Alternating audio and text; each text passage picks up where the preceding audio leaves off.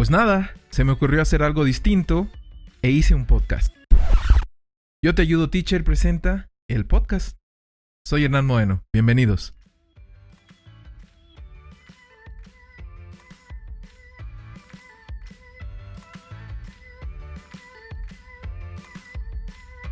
Teachers, feliz año nuevo a todos.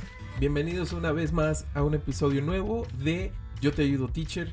Mi nombre es Hernán Moeno y estoy más que contento de comunicarme con ustedes a través de este medio, del podcast Yo te ayudo, teacher. También me comunico con ustedes a través de YouTube, el canal oficial Yo te ayudo, teacher. Facebook, Yo te ayudo, teacher-oficial. E Instagram, Yo te ayudo, teacher. ¿Cómo se la pasaron? ¿Qué tal? ¿Qué tal fueron las celebraciones? Pero antes de eso, sus trabajos finales, si los pudieron revisar. ¿Qué tal sus festivales tóxicos? Si por ahí hubo alguna situación. Yo espero de veras que hayan disfrutado mucho las últimas clases. Y pues sí, hay que decir, los teachers tenemos que descansar. Ojalá y se hayan ido a descansar como debe de ser. Pues estamos en año nuevo. Justamente hoy que es 8 de enero.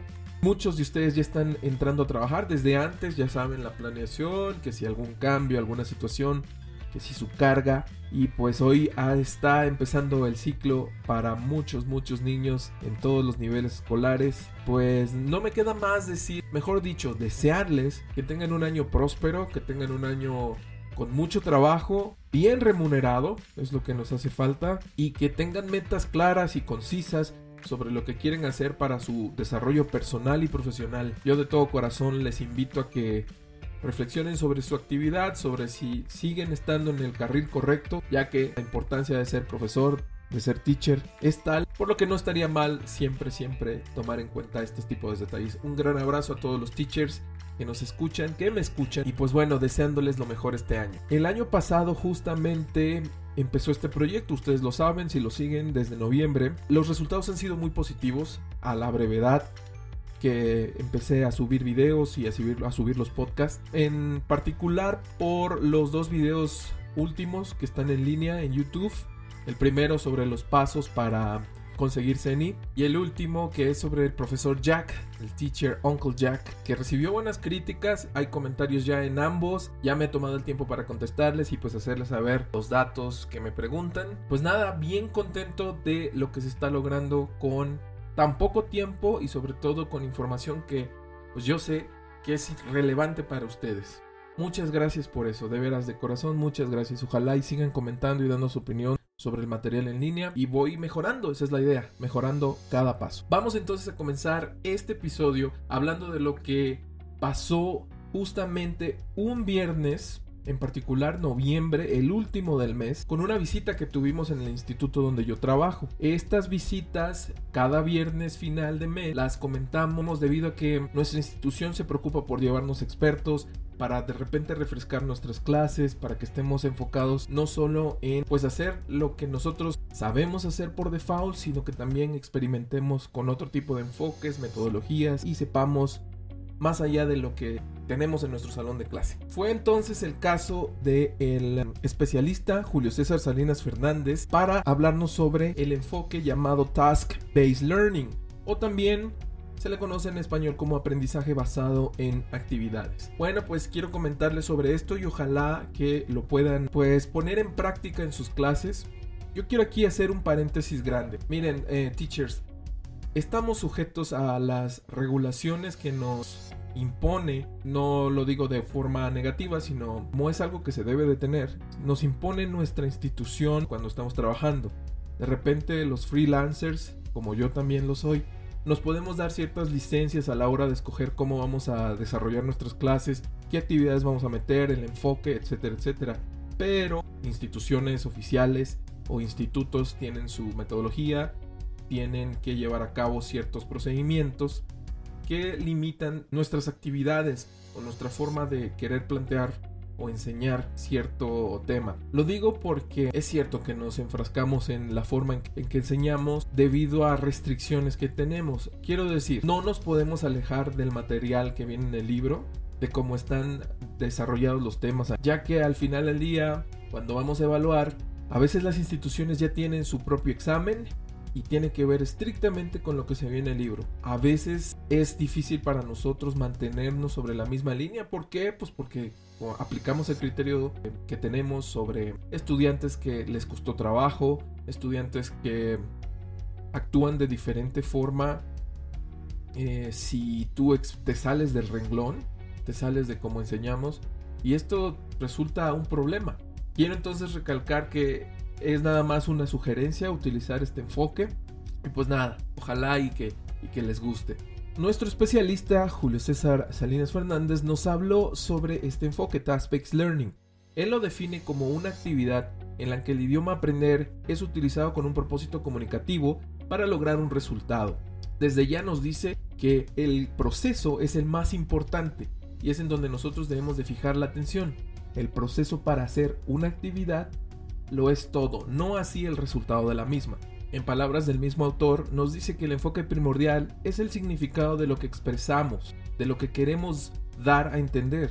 Entonces, nuestros estudiantes podrán decidir qué elementos del lenguaje utilizar para completar su cometido. A mí me parece sumamente interesante esta perspectiva, ya que yo sé que en actividades que de repente el libro nos plantea puede verse esto, pero creo que hay muchos huecos y los huecos son los que nosotros debemos de llenar con las reglas que ponemos en marcha cuando desarrollamos una tarea. Después de eso nos habló como en general, digámoslo, las condiciones para aprender un idioma. Él nos dijo, miren, ¿saben que Esto lo tenemos en cuenta desde ya y lo puso por categorías. Estas son cuatro. Nos habló sobre la exposición, es decir, el input al que nosotros sometemos a nuestros estudiantes y nos habló de que debe de ser comprensible y también enriquecedor, ya que la producción oral debe de estar ahí clara, concisa, con el um, lenguaje adecuado. Y también si vamos a utilizar algún documento, debe de ser también lo más fácil de digerir. ¿Para qué? Para que no haya trabas. Debe de ser lo más conciso y sobre todo útil para la actividad que vayamos a desarrollar. Para que todos estemos en la misma sintonía de lo que estamos viendo, les voy a recomendar un video de un youtuber, de un señor realmente muy agradable, un señor español que se llama Miguel Yepes. De hecho, así se llama su canal de YouTube. Lo pueden buscar como Task Based Learning, el encabezado del video, y se llama este, Miguel Yepes, la persona que sale en el video. Él cuenta la anécdota de un jardín. Dice que él tenía una estudiante que me parece, no recuerdo bien, que venía de Ucrania, de algún lugar de estos. Y esta chica pues estaba a distancia con él, tenía clases por Skype. Los pasos para llevar a cabo este enfoque son, primero, saber las necesidades de nuestros alumnos. Nos hace falta de repente tener esa conexión, no solo para hacerlos hablar por hablar y de repente cachar un par de errores, tenerlos en cuenta, sino para jalar nuestras clases hacia algo que les pueda interesar. Miguel Yepes hizo eso, le preguntó sobre qué le gustaba, sobre algo que fuera su pasión, y dice que esta chica le comentó sobre los jardines. Ella le apasionan y le gustan mucho los jardines, posiblemente por algo que ella tuvo en su infancia y tiene pues buenos recuerdos sobre eso. Lo que él después hizo fue mandarle un texto con vocabulario y expresiones comunes en la jardinería. Eso se lo mandó como ya dije, a través de, un correo electrónico. La idea era que ella lo leyera y que escribiera una reflexión. Lo importante aquí es que ella estuviera en contacto con ese vocabulario que significaba algo para ella. Después de esta situación, mandó el profesor otro documento con preguntas. Estas preguntas hablaban sobre, ya les dije, hablaba sobre el jardín, pero de forma un poco más específica. O qué había pasado en un jardín en particular, si tenía uno que le gustaba de atender un jardín, de conservarlo. Y eso lo discutieron tanto de manera escrita como por em, una videollamada. La siguiente actividad fue mucho más libre, pero a la vez más demandante para la persona. Y es que él le mandó una problemática que la chica debía de resolver. La problemática consistía en que ella iba a irse de viaje e iba a dejar su jardín no en manos de su jardinero habitual, sino iba a contratar a uno nuevo y tenía que darle las instrucciones y contarle el porqué de cada una de sus acciones. Con eso, esto no lo comenta el profesor del video que les estoy contando, pero yo lo intuí. ¿Qué cosas puede tener en mente explicar esta chica? Pues desde ya comandos, ¿no? De repente dar comandos y además cómo suavizar los comandos, cómo hacerlos de forma educada, que no sea pues algo que puedas dañar susceptibilidades. También recomendaciones el uso de modal verbs, por ejemplo, a la hora de cuidar tu jardín. You should, you shouldn't, tal vez you must. También eh, se me ocurre que un first conditional puede ser una cuestión gramatical que la chica puede ejercer, pero ojo, no nos estamos enfocando en la cuestión gramática. Este soy yo haciendo un análisis de lo que posiblemente ella pudo haber escrito. Un first conditional como if you don't eh, water the plants, you will lose them. Estoy simplemente divagando con, con, este ejemplo. Obviamente ella está escribiendo, haciendo una narrativa y esto puede ser en forma de reporte o pedirle a su, su jardinero nuevo pues que le informe, ¿no? Va a solicitar un reporte sobre el estatus de su jardín, de cómo lo va llevando, de si hay alguna novedad. Como ya dije, todo esto, la chica no se va a fijar en las estructuras. El profesor nos dice que te puedes dar unas licencias en decir, ok, no te claves tanto en las estructuras gramaticales. Trata más de darte cuenta en cómo ella se expresa, en la forma en la que ella está tomando esta actividad y la está ejerciendo. Entonces, esto para mí es un ejemplo muy claro que pueden consultar, repito, Miguel Yepes. Pueden consultarlo y pueden tener una idea de lo que les estoy hablando en la cuestión de este enfoque y de cómo pueden llevarlo de manera secuencial a actividades en donde pues los alumnos sean los interesados en resolver un problema y no tanto los profesores preocupados por explicar puntos gramaticales, que al final del día pues nos llevan, nos llevan a lo mismo, ¿no? Sin ánimos de criticar los libros que créanme que son de gran ayuda, eh, habrá quien los defienda, habrá quien los aborrezca. Yo creo que son de buena ayuda de repente tener eso en mente porque sacaríamos de, la forma en que han venido trabajando muchos alumnos pues por años a la hora de aprender inglés y hacer cualquier otro tipo de, de actividades de diferentes materias. Entonces yo también, eh, yo me lo tomaría más con calma.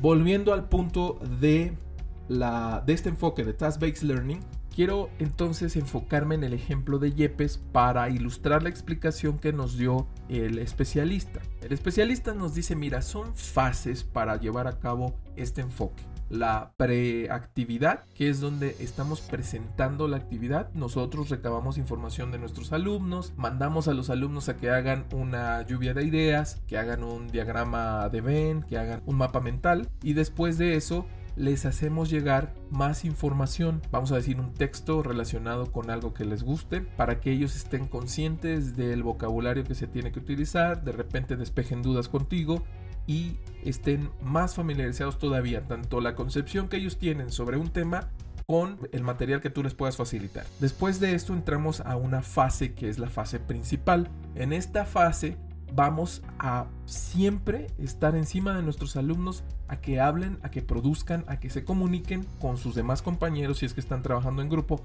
o directamente contigo, que trabajen siempre utilizando el inglés. Algo de lo que no nos explicó el especialista, pero obviamente lo intuimos, es cómo mantenemos eso que siga pasando. Porque ustedes saben, teachers, digamos que tenemos esta actividad y lo hacemos en parejas, en tríos o, o unos estudiantes más. ¿Qué es lo que va a pasar? A la hora de que ellos interactúan, pues va a ser en español. La gran mayoría de ellos no tiene esta conciencia de decir, ok, estoy en la clase de inglés, simplemente se escudan en el hecho de decir es que yo no sé cómo decir esto, es más rápido, tenemos poco tiempo, etcétera, etcétera. Entonces, lo que yo puedo ofrecer aquí es como un parche a, que esta actividad siga con su curso y podemos condicionar a nuestros alumnos. Yo sé que muchos de ustedes no les gusta hacer eso, es un poco, vamos a decir, eh, arriesgado hacerlo, ya que muchos alumnos se pueden revelar o no pueden seguir las reglas que nosotros ponemos, pero creo que ayuda el hecho de decir, jóvenes no van a entender el por qué, así que simplemente es así. Yo puedo entonces decir que cuando los mandamos a hacer la actividad principal y la, y la actividad previa, debe de haber condicionantes como por ejemplo tiempo, les vamos a restar tiempo si no se expresan de la forma adecuada. También el hecho de que ellos pregunten constantemente qué término y cómo se dice mi papá bajó y vino y dijo que todo ese tipo de cosas las tenemos que quitar, que erradicar y decirles, miren, a ver jóvenes, muchos de ustedes tienen celulares, pueden sin problemas buscar la palabra, la palabra. Y lo van a hacer a través de esta plataforma. Podemos recomendar no Google Translator, realmente a mí no me gusta y además se presta a que escriban un texto ahí y que tengan el resultado completo, sino mandarlos directamente, oigan, chequense por favor Cambridge Dictionaries Oxford Dictionaries o Merriam-Webster. Nada más ahí. No quiero ver, por ejemplo, ninguno que esté checando Google Translator. Entonces ahí ya hay una condición y si no lo hacen, pues obviamente vamos restando tiempo. Eso y al comunicarse entre ellos en español, condicionado. Vamos entonces también a condicionar ya no el tiempo, se me ocurre tal vez decir, vamos a mandarlos al final. Voy a mandarlos al final, digamos que vamos a conseguir un proyecto, me van a hablar algo similar a lo de esta chica con el profesor Yepes y lo van a presentar a sus, compañeros, pero ojo, pueden pasar, si tienen penalizaciones, hasta el final. Y eso significa una cosa, que tal vez su calificación se vea mermada. Esto es, alguien puede decir, esto es como atemorizar a los alumnos y es lo que menos necesitan. Pero yo creo que si no empezamos a apagar esos pequeños fuegos con este tipo de acciones, después va a ser un bosque quemándose y pues vamos a tomar medidas todavía más drásticas, ¿no? De ya casi casi amenazar que los vamos a hacer repetir el nivel o que necesitamos hablar con sus padres. O sea, yo creo que este tipo de correcciones se valen con este enfoque, no siendo tan agresivo, tenerlo de palabra y obviamente que tú te veas de una sola pieza llevando a cabo pues este, estas reglas de tu plan. Si tú me dices, bueno, es que tengo alumnos que realmente pues son sumamente rebeldes y nada más no pasa. Lo que yo puedo decir es que ahorita los puedes castigar, los puedes, les puedes aplicar las sanciones y más adelante con un pequeño esfuerzo que ellos vayan demostrando regresas eso, esa penalización la quitas y si les, y les recalcas, mira, o sea, tú puedes hacerlo, me lo acabas de demostrar, lo que pasó con antelación ya pasó y para adelante. Entonces hay que jugar con, con el score, profesores, venga, teachers. Bueno, entonces seguimos diciendo, estos son los parches para la fase previa y la fase principal, que es cuando ellos ya tienen que estar trabajando por su propia cuenta una vez que ya hicieron el trabajo previo y vamos a tener un resultado de todo esto. Como la fase final o digamos después de la actividad principal, podemos ahora sí enfocarnos en el lenguaje, enfocarnos en cómo corregir ciertos detalles que se dijeron. Esto si recibimos, como ya dije, un documento escrito, hacemos las correcciones o hablamos de las correcciones para hacerlo obviamente mucho más condensado y, y que abarque a muchos más, a mucho más estudiantes es de repente darnos una leída rápida de lo que nos están produciendo los alumnos en la actividad y detectar los patrones, en dónde nos falla más. Si vemos que eh, la falla es en general, obviamente tenemos que hacer otra actividad que incluya eso, sin dejar de lado los temas que tenemos que abarcar. Y por otro lado, cuando es específico, sí ir soltando actividades, sí ir soltando ejercicios en particular para que se corrija eso con tus estudiantes. Vuelvo y repito, la idea del enfoque de aprendizaje basado en actividades es que nosotros valoremos el proceso, para nosotros signifique algo el proceso. Para los alumnos posiblemente no, pero para nosotros lo es todo. Ahora, si ponemos a nuestros alumnos a hacer algo que les guste, resolver un problema del que ellos estén familiarizados, caramba, vamos a tener mucha atención de su parte y nosotros tendremos menos dolores de cabeza. Les voy a contar una anécdota que me pasó eh, cuando yo trabajaba en una universidad. Esta universidad era de moda. Yo fui, obviamente, realmente con muy, muy poca experiencia sobre la terminología, de repente los materiales que utilizaban. Pero gracias a eso yo dije, aquí hay un área de oportunidad muy grande que se puede explotar.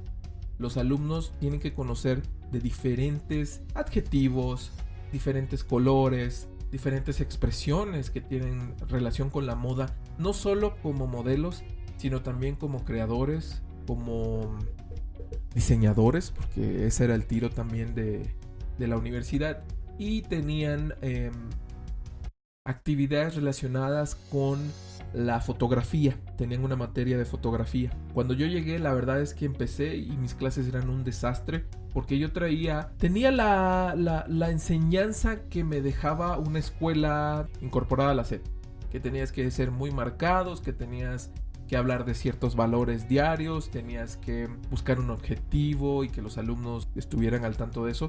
Esto obviamente ya en el pasado, los profesores de SEP me dirán que, que ya hay algunas cosas distintas.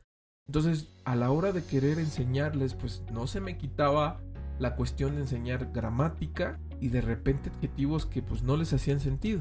Y esto sin obviamente estar muy empapado de lo que es este enfoque, un día de tantos dije, ok, ¿por qué no exploto algo que ellos sepan? No tenía yo que preguntarles porque por alguna razón estaban estudiando lo que estaban estudiando, entonces yo sabía que les gustaba la moda, les gustaba eh, trabajar en hacer sus propios materiales, porque incluso en mi clase los hacían. Y pues obviamente la fotografía, iban a sesiones de fotos y llegaban pues digamos vestidos para, para tomarse fotos, muchas de las chicas y muchos de los varones también. Lo primero que se me ocurrió es decir, ok, tenemos afortunadamente servicio de cable, sabemos lo que es el canal E, E Entertainment Television. Y yo dije, ok, va, ¿conocen tal programa? Y pues obviamente lo primero que, que me vino a la mente fue esto de String Makeover, una cuestión así, un programa. Luego creo que había otro donde este de String Makeover era como de arreglarle la imagen a, a una persona, ¿no? Tú decías, mi prima se viste muy mal, no tiene proyección, y un grupo de, expertos le ayudaban de acuerdo a sus condiciones físicas y de acuerdo a su personalidad a vestir de manera distinta. Por otro lado, eh, había un programa, que ahorita la verdad no me acuerdo, pero hacían críticas sobre obviamente las, las pasarelas y lo que estaba en tendencia. Entonces yo me agarré de esos dos programas, apenas los mencioné y yo vi como mis alumnos de estar pasivos, de estar haciendo otra cosa, prácticamente hacer tarea de otras materias que ellos les interesaban en mi clase, les brillaron los ojos cuando les dije, ¿por qué no hacemos un especial de tal y tal programa? Fue un cambio radical y digamos que hice mi propio estudio de mercado, hice mi propia encuesta con algo que yo veía diario, pero por alguna razón yo seguía empeñado en lo mismo. Entonces estos alumnos inmediatamente me dijeron, ¿sabe qué profesor? Yo tengo una materia de fotografía, yo puedo traer mi cámara y yo los puedo firmar. Otra chica me decía, sí profesor, tenemos escenografía porque hacemos pasarelas, de hecho cada miércoles hacían pasarela, creo que todavía lo hacen, hacían pasarela en la escuela. Entonces decían, tenemos escenografía, gastamos en tal y tal cosa nos puede servir para hacer un set. Va, después otros me decían, bueno, yo puedo modelar sin problema, yo puedo ser la persona que se le va a arreglar su imagen, puedo presentar tal y tal cosa. Y em, otra persona me decía, ok, y yo voy a ser el experto, yo voy a ser el experto, yo la voy a ayudar, yo le voy a hablar de las ventajas de esto y de esto y del otro. Tenía yo la libertad en ese entonces de manejarme en los temas de, independientemente de, del nivel podía ir y regresar en los temas. Entonces, para que esto tuviera sentido total para ello, eh, obviamente incluía las estructuras que me venían a la cabeza. Yo decía eh, segundo condicional, hablaba del pasado simple, hablaba del presente, todo eso en mi cabeza. Obviamente yo los hacía partícipes de esto, pero muy vagamente corregía estructuras. Ya no estaba yo diciendo, miren, si quieres expresar tal, tal y tal, no. Y sí les, les dije, miren muchachos, o sea, no vamos a llegar a ningún lado si ustedes no hacen el esfuerzo de comunicarse en inglés. Otra cosa, eh, no van a ser exactamente los diálogos como en el programa, vamos a jalarnos hacia este lado, pero ya me iba yo en concreto. ¿Para qué? Para que yo tuviera un sustento de expresiones que pudiera analizar dependiendo del nivel. Y dicho y hecho, eh, los alumnos cada vez llegaban más temprano a mi clase y estábamos en el proceso de brainstorming. A ver, ¿qué vamos a hacer? ¿De qué vamos a hablar? Pues esta está aquí, está acá, tiene un problema, tiene una discapacidad, eh, necesita cierto tipo de ropa, órale. Y otro grupo, ¿y tú qué rollo? No, bueno, tú presentas, por ejemplo, un poquito de obesidad. Entonces vamos a hablar de ciertos colores, de cierta estructura de la tela, de ciertos zapatos. Y entonces todo se fue armando de una forma que yo no tuve más que involucrarme en la corrección y en guiarlos en cómo expresarse en lo que yo creía la manera correcta. Algo como en lugar de decir un modal of obligation, vamos a decir un must, así como la obligación fuerte, decimos no, vamos a utilizar un should porque estamos aconsejando a nuestra a nuestra víctima de la moda. Entonces todos sonreían y todos estaban ahí y les dije, "Jóvenes, aquí no me van a no me van a escribir diálogos, aquí vamos a trabajar con lo que tenemos." Trabajamos muy bien. Sí le di todo el valor a la presentación final, que era grabarme un video y que todos lo viéramos juntos, o sea, hubiera una crítica después del video como post eh, actividad. Otra de las cuestiones positivas que yo tenía en la escuela es que habían muchos salones disponibles. Los salones eran inmensos ya que ahí también tenían sus máquinas de coser y de repente teníamos tres salones, entonces mandaba a los grupos a esos salones y estaban gente cosiendo y no les importaba realmente que ensañaran, que prepararan su propia ropa, que más o menos ubicaran el espacio ya que nuestro salón siempre se mantuvo en, en el mismo lugar, pero yo les decía vayan allá y vean, estén conscientes del espacio, cómo van a actuar, etcétera, etcétera. Y también les, les invitaba que no se olviden que la cámara sí, a ver, le decía, explícales a los especialistas. Y nada, o sea, con eso yo siento que una, baja la rigidez de mis clases con mis alumnos, nuestra relación cambió brutalmente. Recuerdo que tuve un par de exabruptos con un par de ellos al inicio porque pues me decían es que esto ya lo sé y yo les decía ok demuéstramelo aquí no no se lo voy a demostrar yo ya lo sé entonces yo era así como changos a la hora de hablarles sobre esto cambió totalmente su actitud los vi súper participativos y aceptaron las condiciones digo al final del día eran ellos proyectándose en algo que les va a servir para su vida para la vida que ellos habían escogido como el modelaje como el crear prendas como la fotografía ahora que lo veo ya en retrospectiva yo veo que como les dije al principio mm, los debí condicionar en algunos otros aspectos. Siempre, siempre, siempre respetáramos el idioma. De repente me comunicaba con ellos en español simplemente porque pues yo no conocía ciertos términos, pero eso no es culpa de ellos, es culpa de uno, tiene que prepararse para estar ahí. Y, em, y pues también me doy cuenta que los parches para condicionar, para que esto tome sentido, son de suma importancia. La planeación previa eh, me gustó mucho porque de ahí ya no tuvimos que regresar a ver, y si cambiamos de tal cosa, y si metemos esto, no, teníamos muy claro lo que queríamos lograr y fue relativamente sencillo, o sea, era relativamente sencillo una vez que todos sabían qué hacer. Ya no me tenía yo que preocupar por, por si llegaban o no. Siempre, siempre, siempre les pedía que me mandaran correos en los que me, me hicieran llegar fotos. Sí los iba yo a monitorear, como ya les dije, los mandaba a salones distintos y confiaba mucho en ellos. Realmente ellos me dieron esa, esa fortaleza por, por el gusto que demostraron desde el que dije vamos a hacer esto y lo hicieron. La verdad es que yo no me quedé con ninguno de esos videos si no les pasaría un pedacito porque les dije yo siempre he sido temeroso de las cuestiones de, de grabar a alguien. Si ustedes ven, ni yo me grabo, pero eso es por, por pena. Pero a quien yo le pido la autorización de que salgan mis videos, Uncle Jack, en el caso de Alondra Valle, pues muy incisiva la parte en la que les digo por favor, este, pues si me, me autoriza, si no, con audio y es más que suficiente. Entonces no me quedé con ninguno de esos videos. Realmente las presentaciones, se los digo, no es por nada, pero fueron fabulosas. Y bueno, o sea, la verdad es que los chicos estaban proyectadísimos. Esto que les estoy diciendo se puede comparar con Project Based Learning, porque al final tuvimos un proyecto final que fue el video, pero viene de la misma raíz. Podemos realizar actividades pequeñas clase a clase en la que todos participen y todos se sientan relacionados con eso. Otro ejemplo que se me viene aquí a la cabeza es de repente hablar sobre los videojuegos. Ojo acá, no estoy promoviendo que jueguen. Eh, y si juegan, háganlo con bases muy, muy sólidas, todo muy, muy delineado. Pero hablar sobre videojuegos, ahorita que están en boga estos juegos de Fortnite, que yo veo a mis alumnos y cuando estoy en clase, hasta se ponen a bailar como ellos y celebran como ellos. ¿Por qué no hacer una dinámica un día en la que ellos pueden ser los personajes y me pueden contar una historia? Sé que la idea aquí es que, sobre todo en estos juegos para los profesores que no están relacionados, son como de matar a todo mundo, a medio mundo, construir y el último hombre de pie es el, ganador, es el que celebra. Pero podemos realizar una historia, podemos hacer esto que también teachers si no están muy acostumbrados, los jugadores se graban a sí mismos y ponen sus videos tanto en vivo como en línea. Entonces ellos están narrando lo que están haciendo. ¿Por qué no hacer una actividad en la que les pidamos a nuestros alumnos que vayan a hacer una misión en particular y tal vez que ellos diseñen su una un arma que no la usen obviamente o un una parte del equipo de, de estos personajes y que se comporten como ellos, obviamente hablando en inglés, algo muy corto.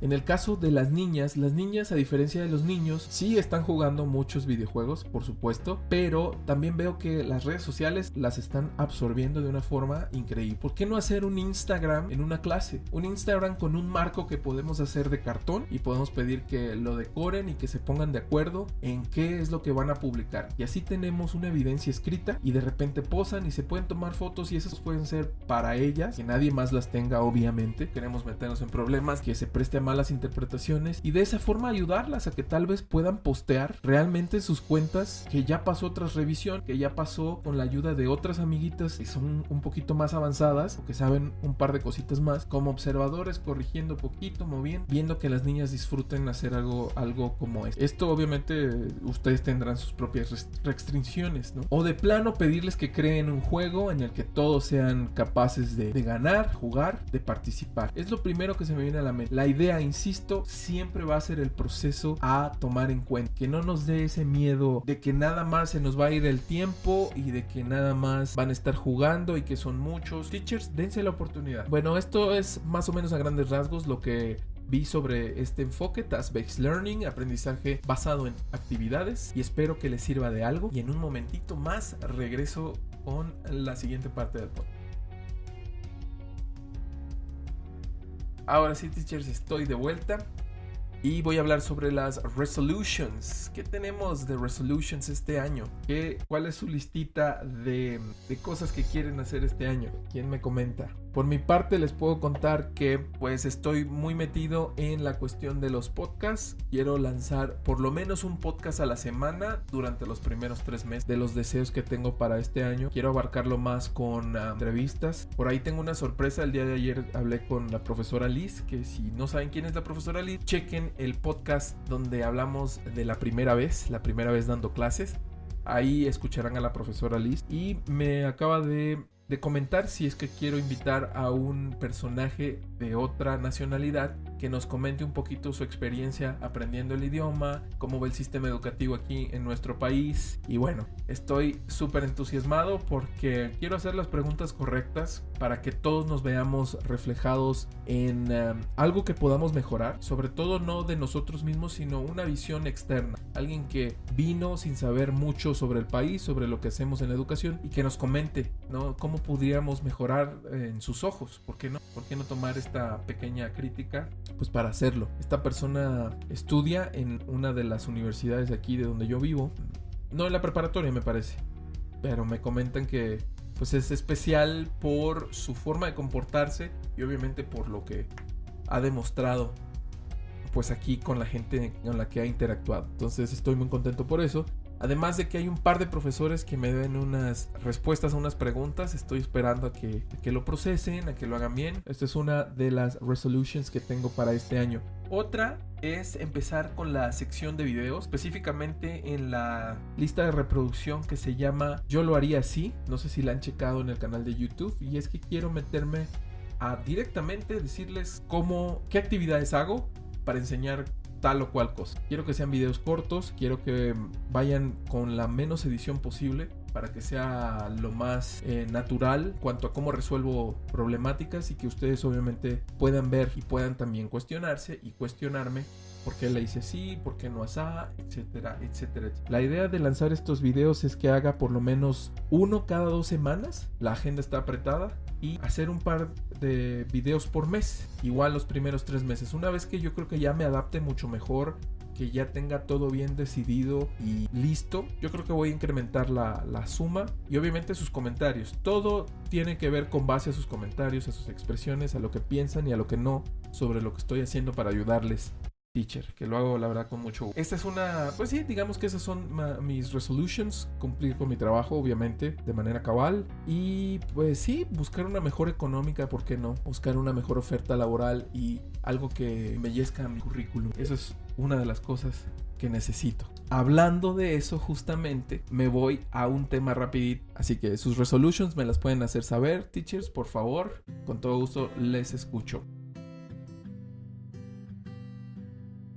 El tema del que les quiero hablar es el hacer una clase muestra, ya que en este 2020 tuve la buena fortuna de contactar a uno de mis mejores amigos desde la preparatoria y resulta que él está coordinando una de tantas carreras que se dan en el trabajo que él tiene. Y bueno, estaba buscando un profesor de inglés, se le hizo fácil preguntarle a otro compañero mío y gran amigo si tenía la disponibilidad y bueno, no pudo y salí yo a la plática. Entonces me hizo sentir muy cómodo el hecho de tener esta cuestión de los amigos. La verdad es que no estaba yo pensando, eh, digamos que buscar ese tipo de formas para trabajar, pero se dio y curiosamente la universidad para la que él trabaja está muy cerca de mi casa. Ya saben, los clásicos, ¿no? La documentación, si estoy titulado, si tengo certificaciones, cuánta experiencia, etcétera, etcétera que por mucho que sea mi amigo, pues necesito cumplir ante la escuela y obviamente para tener un expediente. Pues resulta que me cita un día de estos para hacer una clase muestra.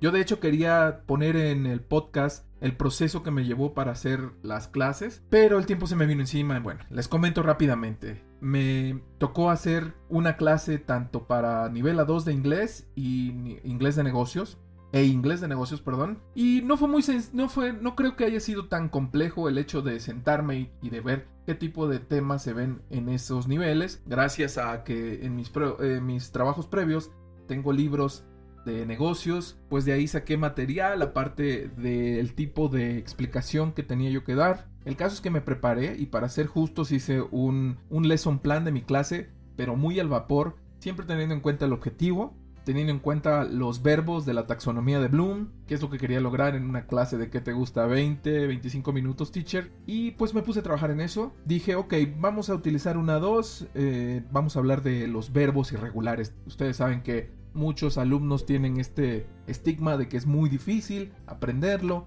y recordar un número importante de, de verbos. Y bueno, me planteé la idea, dije, ok, vamos a hacerlo un poco más dinámica. Les explico rápidamente. Empecé con un warm-up, hice una lista en el pizarrón de verbos, seis nada más, y puse una palabra, un sustantivo. Puse los verbos, cuatro de ellos eran en infinitivo y dos repetidos de los cuatro en pasado. Los puse a propósito por ser irregulares. Perdón, uno irregular y el otro regular. Claro que cuando yo lo puse en el pizarrón, mi amigo estaba en la sala y otro profesor de inglés también estuvo invitado, pues los traté como mis alumnos, ya saben cómo son las clases muestra, ¿no? Algo que yo le diría como micro teaching. Entonces, mi amigo me dice, ok, bueno, tú tienes esto, ¿qué hacemos? Les dije, a ver chicos, ¿qué onda? ¿Cómo se pronuncia? Vamos a ver qué rollo. ¿Los conocen? Sí, todos estamos en el mismo canal. Y luego, por alguna razón, les pregunté, oigan, ¿hay algún verbo o en este caso repetido? Porque ya sabían que eran verbos. Me sorprendí porque eh, me dijeron que no, yo creo que a lo mejor fue parte de la evaluación. Me dijeron, no, no vemos ninguno repetido. Y ya les platiqué, le dije, miren, aquí tenemos este. Resulta que esta es la versión en pasado de este que tengo escrito aquí. ¿Cuál es la diferencia? Entonces con eso, siento que yo rompí el hielo para presentar la cuestión del tipo de verbos, ¿no? Regulares e irregulares. Tras haber hecho eso, pues sí me dijeron, ah, ok, ok, y me ligué a la cuestión de la pronunciación. Ustedes ya saben que con los verbos regulares tenemos esta cuestión de la terminación, que todos es igual, pero la pronunciación totalmente distinta. Les platiqué los patrones, les enseñé eso, fue muy rápido. De hecho, yo lo puse en mi planación. Si no conocieran mis alumnos la cuestión de la pronunciación, doy una pequeña introducción.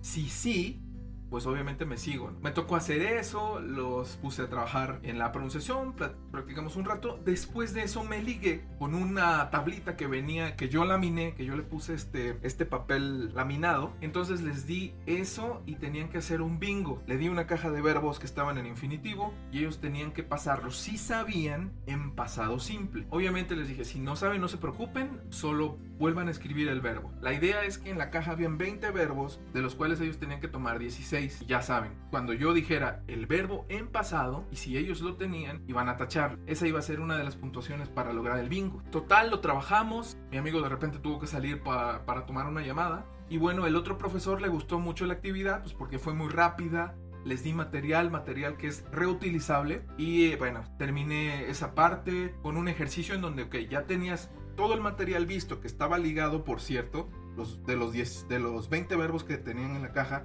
fueron algunos los que utilicé en, en, el pizarrón al principio de mi clase, pues venían ligados y venían también ligados con otra actividad donde tenían que reconocerlo, reconocer los verbos a través de imagen. Lo que aquí fue un poquito distinto fue ligar los tres tipos de, de materiales, o mejor dicho, los verbos que utilicé, porque obviamente llevé materiales que tomé de diferentes lugares. Pero sí se puede, eh, profesores, la idea aquí era que despejáramos un poquito de la mente, habláramos de la pronunciación y que eh, se sintieran cómodos con la actividad, ¿no? Y que vieran que eh, ellos como profesores lo que iban a obtener de mí era siempre un sustento, sí, pero también el apoyo, ¿no? Y que yo estaba abierto a apoyar a los alumnos de, esta universidad. Porque sí me hicieron saber desde ya que como es una universidad pequeña, obviamente eh, la población no es alguien que decidió estudiar en ella. Quizá tuvieron algún, pues digamos, este pasaje negativo en, en la universidad a la que realmente querían ir, en el examen les fue mal y bueno, les tocó estudiar ahí. Muchos de ellos pues obviamente vienen de distintos lugares fuera de la ciudad de Puebla donde me ubico. Entonces quizá el inglés es un tema que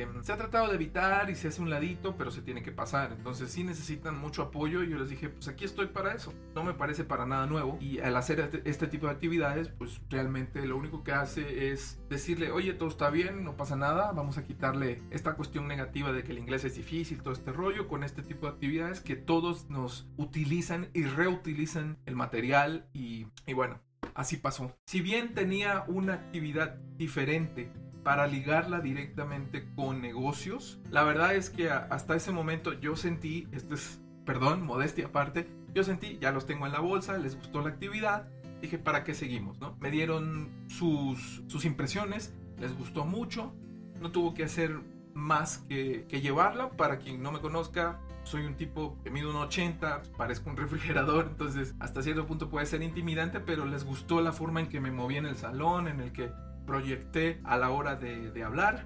Tenía que de repente enseñarles este, algún verbo de los estos del bingo, pues les hacía las mímicas eh, para no llegar al español, para no irme por la fácil. Entonces sí recibí, gracias a, a, esta clase de recibí una buena retroalimentación, lo cual me hace sentir muy bien.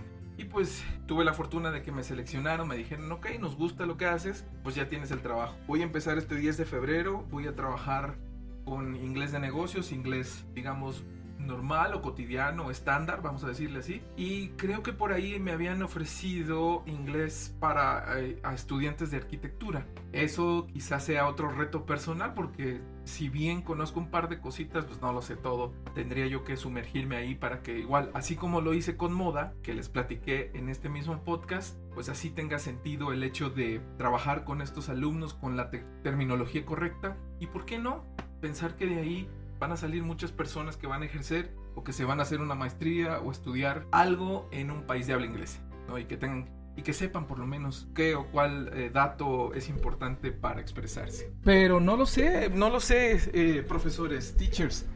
¿Qué tal? ¿Qué opinan de las clases muestra? Definitivamente, si estamos empezando en este negocio, nos damos cuenta que, vaya, son los nervios a flor de piel. Tenemos siempre así nuestro lesson plan y nunca es suficiente. Y nuestra. Nos metemos en un, en un rollo en el que decimos, no, no, creo que aquí no cerré el tiempo. Quizá me van a decir que por qué no llevé suficiente material, por qué no me moví más. Yo les puedo también comentar que las primeras veces que estaba yo buscando trabajo al dar la clase muestra, bueno, o sea, era la revolución en mi panza, era estar ahí todo echando nervios, es decir, si es adecuado al nivel, cabe recalcar en esta solamente, en esta ocasión, mi amigo me dice, vas a dar tal y tal cosa, inglés de negocios, eh, y, e inglés número dos. Yo decía, pero ¿cómo? O sea, pues eso es lo que hay. Entonces sí tuve que tomarle o pensarle un par de veces, decir, ok, voy a hacer esto, voy a hacer lo otro, tal vez es mucho para ellos, tal vez no, tal vez es muy básico. Pero en otras ocasiones pues sí me han me han dado el material exacto, decir, quiero que nos expliques este tema en particular para que hagamos esto. Entonces te toca ahí meterte a cuestiones tecnológicas en lo que puedas de repente ejecutar en un salón de clase, que si llevas tu bocinita Bluetooth ahora muy de moda, que por cierto la llevé y ni la usé. Em, si de repente las impresiones o el material que llevas es resistente, esto obviamente pensando que vas a dar niveles en donde trabajas con niños o con adolescentes y que obviamente pues eso sale de tu bolsillo y lo que sí he aprendido es que lo puedes laminar y te dura y a mí me ha durado y la verdad es que siempre me han chuleado los las pocas cosas que he laminado pero es de gran ayuda nos resuelve en tres segundos y es ese tipo de material que si bien lo puedes planear para una clase una clase muestra porque se ve bonito está nuevo también lo puedes tener cuando te faltan 10 minutos y ya no sabes qué más hacer. Entonces dices vamos a jugar vamos a darle un giro a la clase y ya llevas tu bingo o llevas tu lotería o llevas tu, que básicamente sería lo mismo, pero bueno, no lo sé, teachers. Em, o llevas tu tic-tac-toe. Me gusta llevar mi tic-tac-toe y, y, los pongo ahí a jugar. O de plano, ¿qué otra cosa tenía? Las cartas. Las cartas que te dan características de una persona y te dices, ok, tú vas a interpretar a esta persona que tiene cierta problemática. Vas, te toca esto, ¿no? Eso también ayuda mucho. Tenerlas ahí. Y esto lo aprendí de unos profesores de alemán, que son colegas también míos ahí en donde yo trabajo. Y veo que tienen así una cajita específica para todas sus cartas bien laminadas, que las presentan cada que pueden. Así que, digamos, matan muchos pájaros de, de un tiro, ¿no? Pero cuéntenme ustedes, ¿qué tal sus clases muestra? ¿Qué tal han pasado por esa prueba de fuego donde quizá no, los que te evalúan son tus mismos colegas?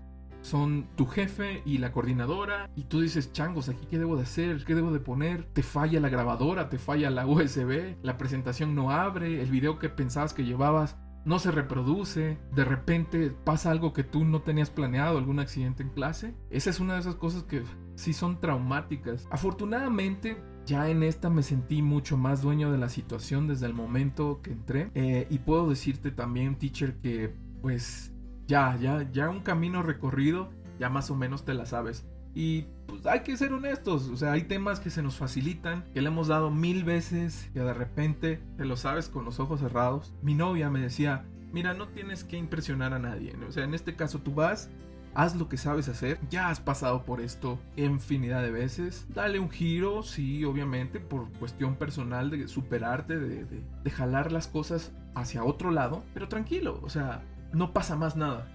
Es un trabajo, esta oportunidad si es para ti, la tomas. Si no, tal vez allá afuera hay otro maestro que necesita más el trabajo que tú. Y vaya, con eso me puedo sentir tranquilo porque sí, la verdad es que los otros teachers, los otros colegas están allá afuera partiéndose el lomo y los que están empezando también, ¿no?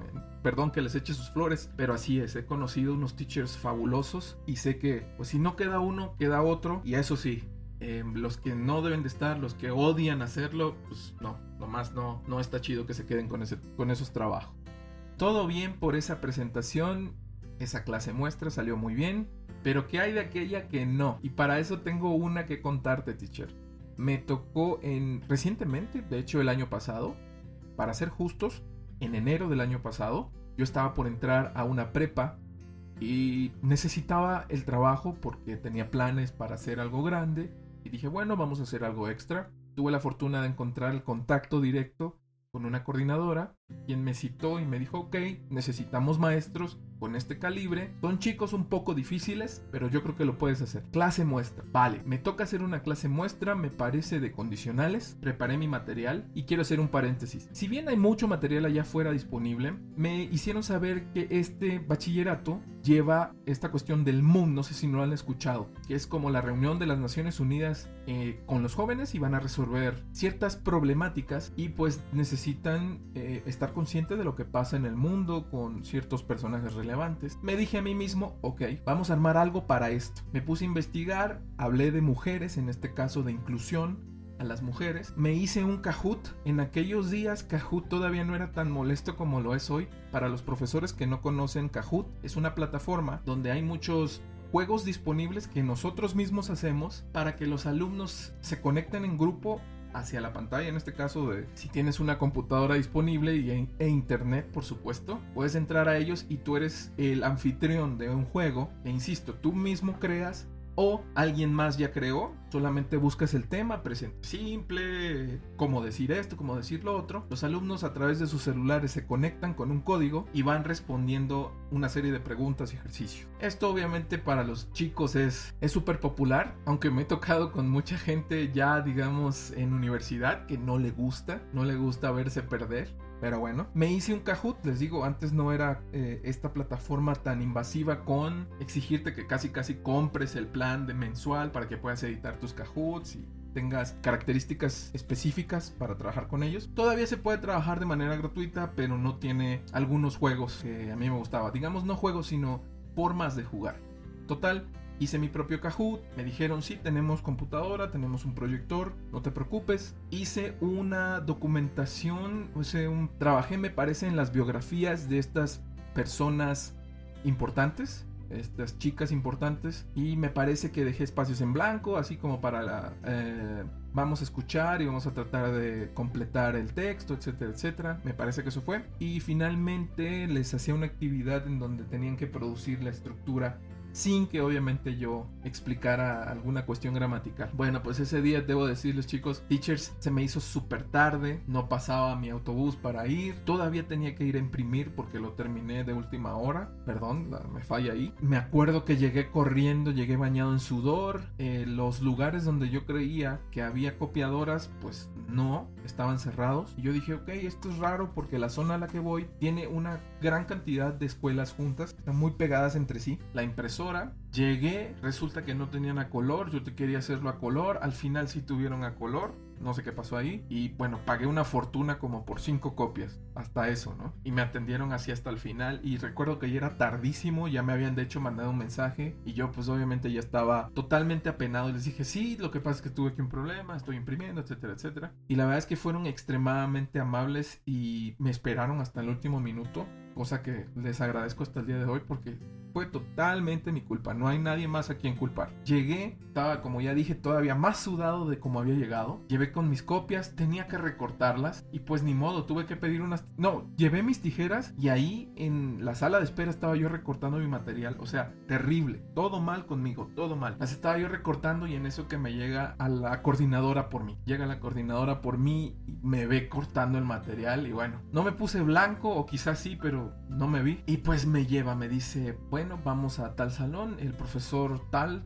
eh, va a estar con nosotros y va a llegar otra maestra que va a observar tu clase. Bueno, llego al salón, tenía mi USB con una presentación que había creado y yo tenía la idea de manejar la tecnología de cierta forma y aquí resulta que todo era al revés. Entonces tenía mis notas en el PowerPoint que llevé, pero por alguna razón no las podía ejecutar o nada más se veía la presentación para ellos y luego nada más se veía para mí. O sea, un desastre.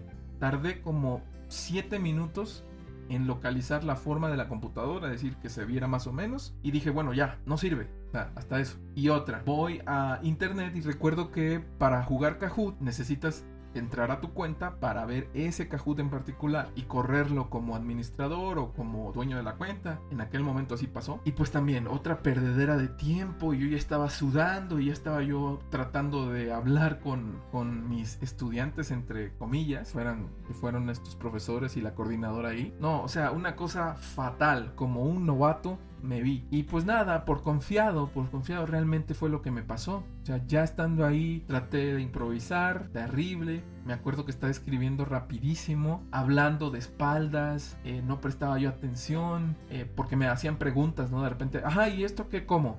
Y ya, no, pues así, así, así pero no contestaba luego la pregunta que me habían hecho. También recuerdo que llegó esta profesora después y creo que la ignoré totalmente.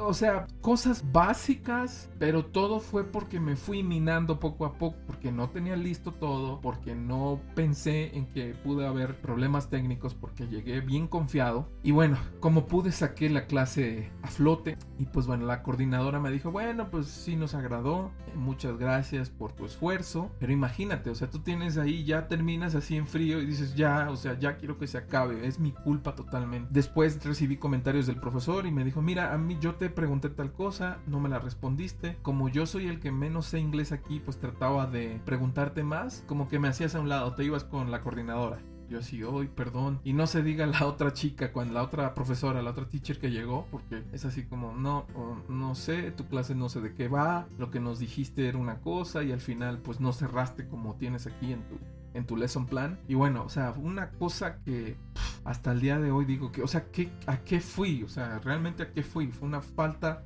total de pues de responsabilidad de mi parte afortunadamente pues me hablaron otra vez no sé si por ahí notaron que, pude haber mejorado y que solamente era una mala clase y me hablaron como a la semana y me dijeron bueno nos agradó eh, quieres venir a ver lo que te estamos ofreciendo y ya está y no no no les puedo decir que les agradezco mucho la oportunidad pero yo realmente no merecía tener ese trabajo. La una parte de mí quiere sentirse más tranquila y decirse, ok, quizá todos los profesores eh, que pudieron haber sido parte de, ese trabajo estaban ya ocupados. Entonces no quedó de otra más que hablarme a mí. De esa forma solamente trato de curarme la terrible presentación que tuve. Simplemente es eso, teachers, terrible. Consejos, por favor, no den nada por hecho. Yo siento que llegué con el ego hasta arriba y se vio totalmente. Y aquí no hubo necesidad que me llamaran la atención. O sea, yo mismo supe que hice una porquería de clase. Y nos pasa, teacher. Creo que tenemos que pasar por esas pruebas de fuego donde dices, hermano, tú creías que estabas aquí arriba, pero no. O sea, nada que ver. Ya en las clases obviamente fue distinto. Ya cuando fui contratado fue distinto. Tuve que lidiar con chicos de prepa. Ya saben que son, algunos casos son muy difíciles. Y me acuerdo, ahora que lo pienso, nada más como dato, que sí utilicé por ahí actividades em,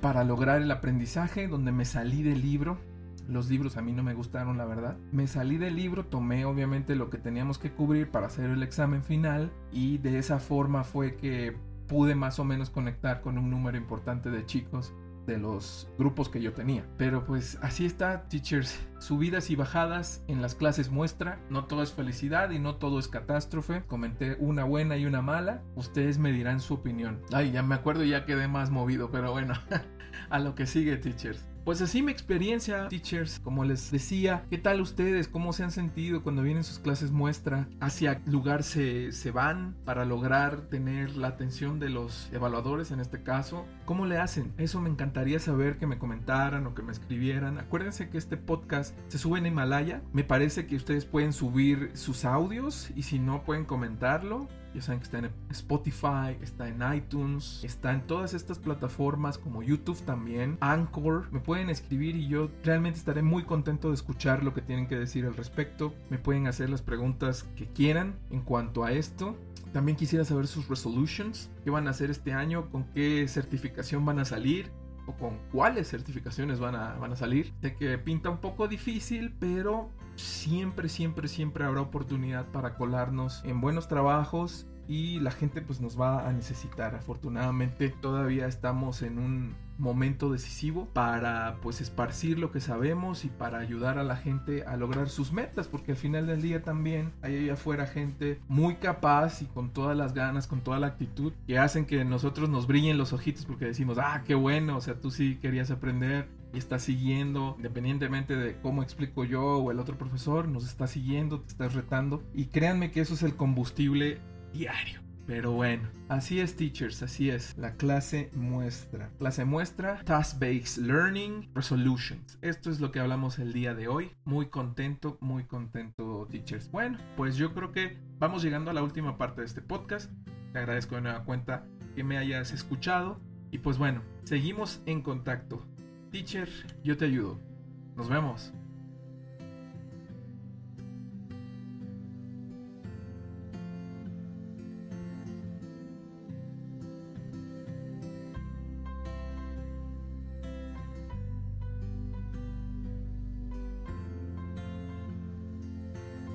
Y nada, ya se acabó el podcast de esta vez. Espero no haya salido tan mal como lo imaginé. Yo te ayudo, teacher.